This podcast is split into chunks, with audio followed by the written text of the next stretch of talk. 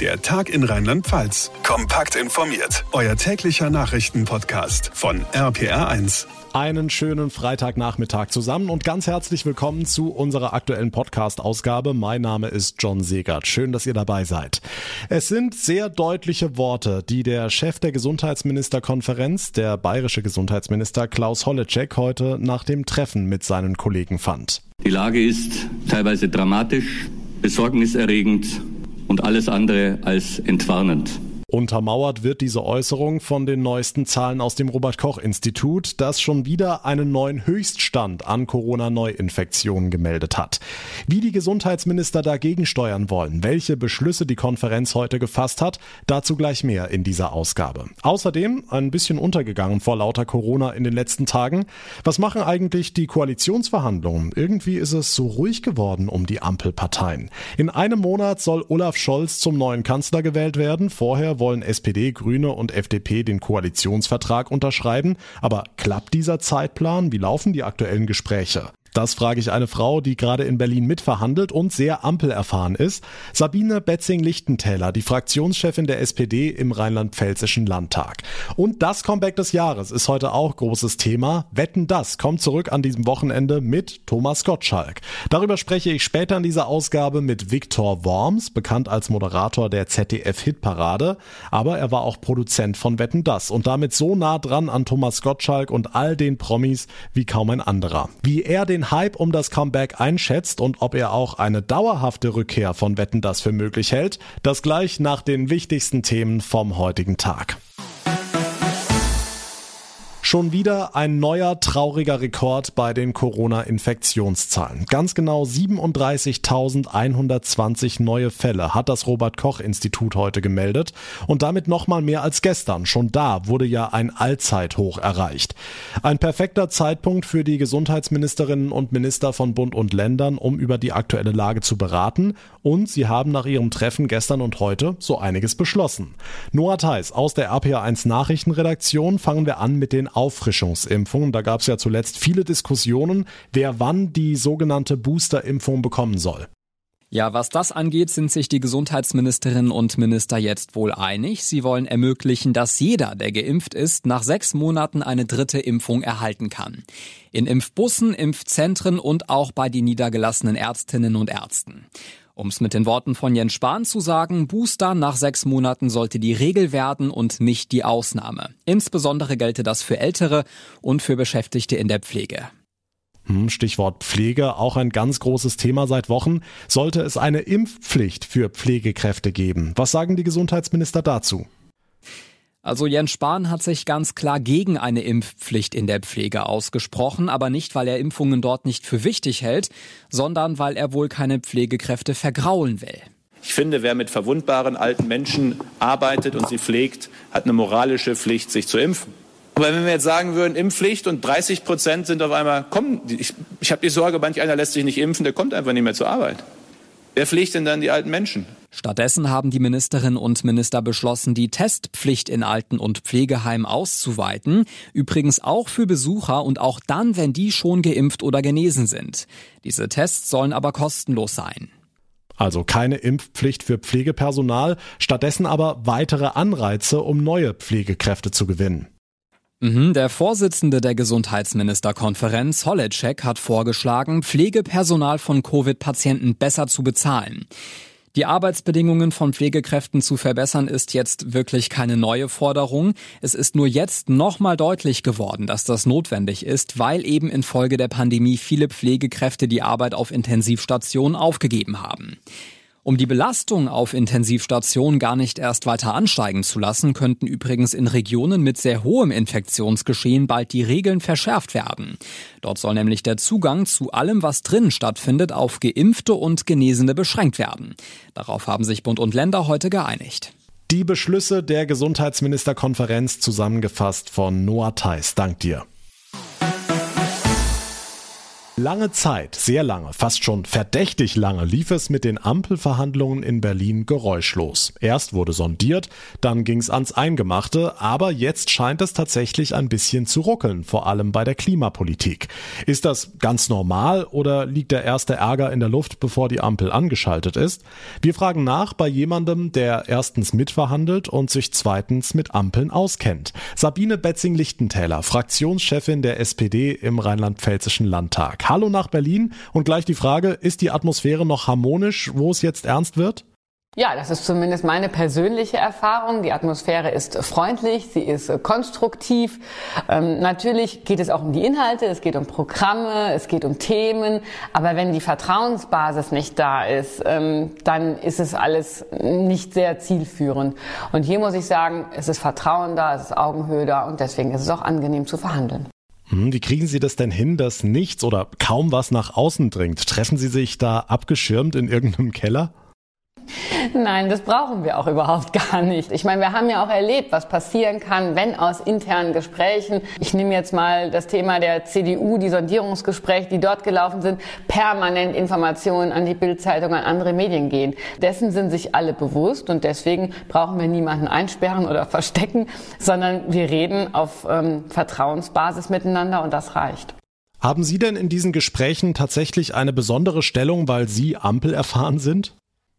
Das weiß ich nicht. Ich glaube, da müssen man eher meine Mitstreiter fragen. Aber der rheinland-pfälzische Spirit und wie wir in Rheinland-Pfalz äh, mit einer Ampel umgegangen sind, ähm, das ist, glaube ich, schon etwas, wo man drauf schaut. Ja, und hier kann man auch nur sagen, ähm, dass sicherlich Berlin da auch von Rheinland-Pfalz und von Mainz lernen kann. Hm, jetzt verhandeln Sie ja das Thema Lebensverhältnisse in Stadt und Land. Spüren Sie da die Unterschiede? Sehen Sie die Stadtkinder der Grünen? Nein, ich denke nicht, dass es hier drauf ankommt, äh, wer hat die meisten Stadt- oder Landkinder oder wer kommt vom Dorf oder aus der Stadt, sondern uns geht es darum, dass wir wollen, dass die Menschen überall in Deutschland gut leben können. Ob sie in der Stadt leben oder auf dem Land, ob sie im Osten, im Westen, im Norden oder im Süden leben. Natürlich habe ich die Brille eines Flächenlandes auf. Ähm, da geht es um gute Arbeitsplätze, schnelles Internet, gute Verkehrsanbindung, ausreichend Ärzte. Und das sind so die Themen, mit denen wir uns auseinandersetzen. Und dann müssen ja irgendwann auch noch die Ministerien verteilt werden. Ist das nicht komplizierter als alles andere? Ob das komplizierter ist, wird sich noch zeigen. Aber ähm, eins ist es auf jeden Fall. Es ist jetzt noch viel zu früh, darüber zu sprechen. Abschließend die Frage, was meinen Sie? Kriegen wir im Dezember einen neuen Kanzler? Schaffen Sie den Zeitplan?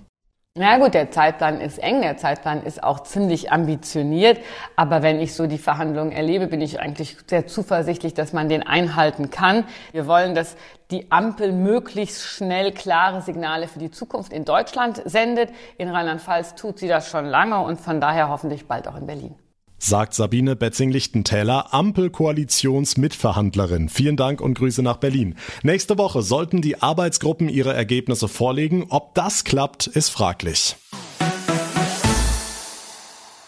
Im flutgeschädigten Ahrtal geht eine weitere bewegte Woche zu Ende, in der sich viel getan hat. Neben den Vorbereitungen auf die kalte Jahreszeit war es aber auch eine Woche der Vergangenheitsbewältigung. Eine umstrittene Personalie der Flutnacht ist endgültig abgetreten. RPA1-Reporter Dirk Köster. Jürgen Pföhler ist offiziell nicht mehr Landrat des Kreises Ahrweiler. Genau, seit dem 1. November, also dem vergangenen Montag, ist Föhler im Ruhestand. Er hatte sich ja nach der Kritik an seinem Krisenmanagement und dem Beginn staatsanwaltschaftlicher Ermittlungen gegen ihn zunächst krank gemeldet und dann einen Antrag auf dauerhafte Dienstunfähigkeit gestellt. Der wurde genehmigt und damit hat Jürgen Föhler den Weg für einen Neuanfang freigemacht. Jetzt bleibt abzuwarten, ob tatsächlich Anklage gegen ihn erhoben wird. Bei den Menschen im Kreis Ahrweiler gehen die Meinungen in seinem Fall auseinander. Ich möchte nicht an seiner Stelle sein. Weiß ich nicht, ob er hätte klüger handeln können. Ich stecke nicht in dem drin und mir tut er letzten Endes leid. Da ist ganz eindeutig geschlampt worden mit der Warnung. Und äh, man hat die Daten alle rechtzeitig gehabt. Ich finde es richtig traurig, dass er so abgegangen gegangen ist. Denn er hat so viel für den A-Kreis gemacht. Wie auch immer der Termin für die Neuwahl steht, der 23. Januar. Einziger Bewerber auf Föhlers Nachfolge ist bislang der erste Kreisbeigeordnete Horst Gies. Hm, viele Menschen im Ahrtal haben aber gerade ganz andere Probleme. Der Winter steht vor der Tür, die Temperaturen sinken von Tag zu Tag. Wie sieht's denn mit dem Wiederaufbau der Wärmeversorgung aus? Nach aktuellen Angaben aus dem Umweltministerium liegen wir bei 80 bis 90 Prozent. Bis Ende November soll das zerstörte Gasnetz komplett repariert sein. Heißt aber nicht, dass dann alle wieder im Warmen sitzen, wenn zum Beispiel die Heizung im Haus noch defekt ist.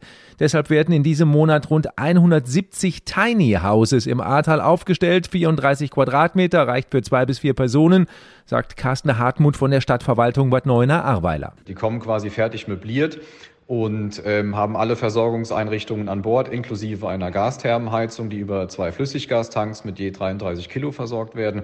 Das heißt, wenn die angeliefert werden, sind die auch schnell aufgebaut und angeschlossen. Noch sind nicht alle Häuser vergeben. Wer Interesse hat, schreibt eine Mail an wohnbedarf.badneunerarweiler.de.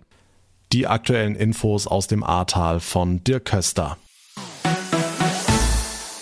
Ganz anderes Thema. Es ist das Comeback des Jahres. Nein, es geht nicht um Aber, es geht um Wetten das. Die Erfolgssendung kommt zurück an diesem Wochenende. Alle reden drüber, alle schwelgen in Erinnerung. Ich begrüße jetzt einen Mann, der so nah dran war an Thomas Gottschalk, an all den Promis und an den Wetten wie kein anderer. Viktor Worms. Viele kennen ihn als Moderator der ZDF-Hitparade, aber er war auch ZDF-Unterhaltungschef und Produzent von Wetten das. Hallo Viktor. Hallo. Lass uns mal in die Zeitmaschine einsteigen. Warum dieser Hype um das Comeback von Wetten das? Ich glaube einfach, weil wir alle zumindest, äh, wenn wir nicht ganz jung sind, äh, damit aufgewachsen sind. Also das ist so, äh, ich erinnere mich noch an meine erste Begegnung mit Wetten, das war noch als äh, ganz junger Mensch, da hat das Frank Elzner moderiert und wir haben, das war doch früher so bei, auch bei coolen Kampfsendungen oder so Samstagsabendshows, da musstest du vorher geduscht sein äh, dann äh, durftest du abends lange Fernsehen gucken und gucktest dann Elstner, Kuhlenkampf oder was sonst da so am, am, am Samstagabend lief. Und die Familie saß zusammen. Damals war Fernsehabend noch was anderes als heute und montags im Büro wurde dann über die Show gesprochen, ne? Der Thomas selber hat das mal genannt, das letzte große Lagerfeuer, um das sich die Nation versammelt hat. Und damals, auch als ich dann später als Unterhaltungschef äh, angefangen habe, das hatte ja noch, das muss man sich mal vorstellen, 20 Millionen Zuschauer. Heute ist eine Show, wenn sie drei oder vier hat, dann knallen die Sektkorken. Also das waren einfach andere Zeiten, wo auch so die Samstagabendshow noch eine ganz andere Bedeutung für die Menschen hatte. Hm, Gottschalk hat ja vor zehn Jahren aufgehört. Irgendwann war dann ganz Schluss mit der Sendung. Ist das schlau mit diesem Comeback oder könnte das auch nach hinten losgehen? Also ich finde es äh, toll und ich glaube, äh, die Quote wird es, wird es belegen. Das Ding wird 10 Millionen Zuschauer oder mehr haben. Weil wir alle einfach uns gerne an sowas erinnern und wir uns dann nochmal um den Fernseher versammeln. Aber ähm, die Frage ist ja dann eine andere, ob man das, wenn es ein solcher Erfolg wird, und das wird es, ob man dann sagt, ah, jetzt äh, fangen wir nochmal an, als wäre nichts gewesen. Das ist, finde ich, eine andere Frage. Also nochmal dauerhaft wetten das, da wärst du eher skeptisch. Äh, ich glaube, man würde dann sehr schnell wieder auf den Boden der Tatsachen zurückkommen und vielleicht äh, dann doch dazu kommen und sagen, so ganz heutig ist es im Vergleich zu heute modernen Shows, die ja teilweise super gemacht sind, äh, ist es nicht mehr. Also ich gehöre so nicht zu denen, die, die dazu neigen, egal ob es um Fernsehen oder irgendwas anderes geht, früher war alles viel besser. Es war halt anders und äh, die Zeit geht weiter und das ist auch gut so sagt der frühere Moderator der ZDF-Hitparade und Produzent von Wetten Das, Viktor Worms. Dank dir fürs Gespräch. Sehr gerne. Und das war's für heute mit dem Tag in Rheinland-Pfalz. Weitere Infos zu unserem Podcast findet ihr auf unserer Instagram-Seite. Einfach nach der Tag in Rheinland-Pfalz suchen und gleich abonnieren am besten. Und es wäre ganz toll, wenn ihr uns eine Bewertung bei Apple Podcasts hinterlassen würdet. Beides geht ganz fix und beides würde mich sehr freuen. Mein Name ist John Segert. Ich sage vielen Dank für eure Aufmerksamkeit, für euer Interesse. Wir hören uns dann am Montag wieder. Bis dahin eine gute Zeit, ein schönes Wochenende und vor allem bleibt gesund. Der Tag in Rheinland-Pfalz. Das Informat Magazin täglich auch bei RPR1. Jetzt abonnieren.